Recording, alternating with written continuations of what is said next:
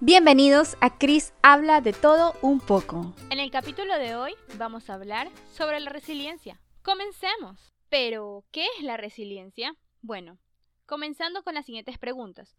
¿Cómo enfrenta la gente los eventos difíciles que cambian su vida?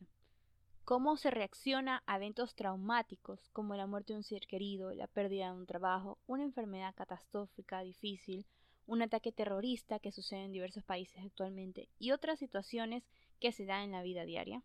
Bueno, de manera general, las personas logran adaptarse con el tiempo a las situaciones que cambian dramáticamente su vida y que aumentan su estado de tensión. Pero, ¿qué les permite adaptarse a esta nueva situación? Es importante haber desarrollado la resiliencia, la capacidad para adaptarse y superar la adversidad. Esta se aprende en un proceso que requiere tiempo y esfuerzo, y que compromete a las personas a tomar una serie de pasos. Entonces, ¿qué es la resiliencia? La resiliencia es el proceso de adaptarse bien a la adversidad, a un trauma, tragedia, amenaza o fuentes de tensión significativas, como problemas familiares o de relaciones personales, problemas serios de salud o situaciones estresantes del trabajo o financieras. Significa rebotar de una experiencia difícil como si uno fuera una bola o un resorte. La investigación ha demostrado que la resiliencia es ordinaria, no extraordinaria. La gente comúnmente demuestra resiliencia. Un ejemplo es la respuesta de las personas en los Estados Unidos a los ataques terroristas del 11 de septiembre del 2001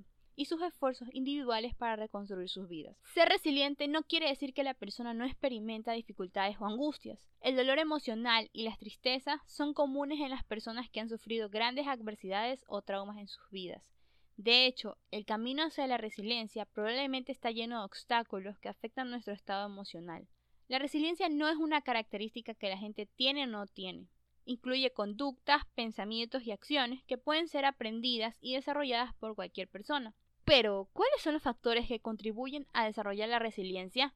Bueno, muchos estudios demuestran que uno de los factores más importantes en la resiliencia es tener relaciones de cariño y apoyo, dentro y fuera de la familia. Relaciones que emanen amor y confianza, que proveen modelos a seguir y que ofrecen estímulos y seguridad. Estas contribuyen a afirmar la resiliencia de la persona. Otros factores asociados a la resiliencia son la capacidad de hacer planes realistas, y seguir los pasos necesarios para llevarlos a cabo. Una visión positiva de sí mismos y confianza en sus fortalezas y habilidades.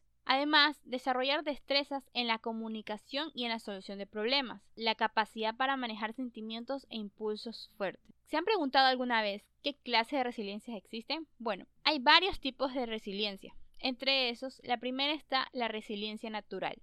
Este tipo de resiliencia hace referencia a una fuerza vital innata. Las personas resilientes naturalmente tienen una tendencia espontánea a explorar, aprender, jugar. Son personas que aprenden los errores que cometen y aceptan el fracaso y la pérdida como parte de la vida. Acción. Resiliencia adaptativa. Es aquella que se pone en marcha cuando las circunstancias requieren adaptación o cambio. Los momentos duros de la vida son los que nos obligan a construir este tipo de resiliencia. Este tipo de resiliencia permite a la persona crecer ante la adversidad y obtener un aprendizaje de las experiencias dolorosas que enfrenta. Por último, tenemos la resiliencia aprendida.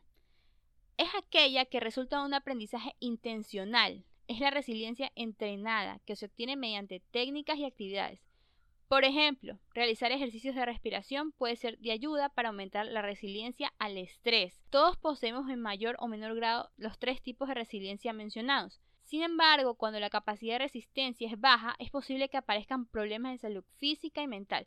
Por ello, puede ser necesario desarrollarlo. Pero, ¿qué dice la neurociencia de la resiliencia? Bueno, esta considera que las personas más resilientes tienen mayor equilibrio emocional frente a las situaciones de estrés, soportando mejor la presión, esto le permite una sensación de control frente a los acontecimientos y mayor capacidad para afrontar las situaciones difíciles y estresantes. Algunos autores, más del ámbito biológico, incluyen en su definición de resiliencia el hecho de que ésta se manifiesta también a nivel biológico, neurofisiológico y endocrino, en respuesta a los estímulos ambientales. Entonces la pregunta es, ¿qué hacemos para mejorar nuestra resiliencia? La respuesta sería Fortalecer las cualidades que nos permiten una adaptación positiva en una situación de adversidad o sufrimiento.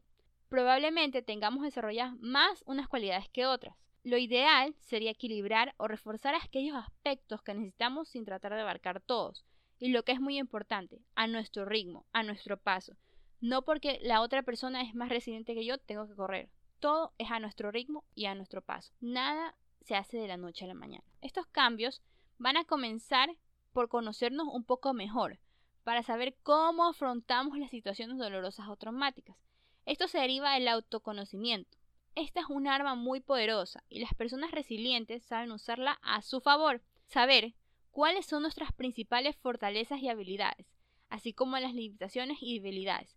En otras palabras, armar un FODA de uno mismo, un cuadro de fortalezas, debilidades, adversidades y oportunidades. Poder trazar metas más objetivas y realistas e identificar los aspectos en los que podemos mejorar es un camino directo a fortalecer nuestra autoestima y autoconfianza. Pero, además de conocerse, una persona resiliente conoce la importancia del trabajo en equipo y sabe pedir ayuda cuando lo necesita. El autoconocimiento nos permite mejorar la capacidad de reconocer y expresar las emociones, sobre todo en momentos en que estemos sufriendo, esta es una buena forma para afrontar situaciones dolorosas. Otra manera es la empatía, ya que es la capacidad de entender al otro y ponernos en su lugar, comprender sus sentimientos a través de los propios. Es un hábito resiliente que nos permite, por ejemplo, separar pensamientos de acción cuando nos sentimos enfadados con alguien. Es básicamente pensar antes de hablar. Cuando uno tiene empatía por el otro sabe lo que puede herir. Y si uno puede evitar hacer lo que va a herir a otra persona, debería hacerlo al máximo.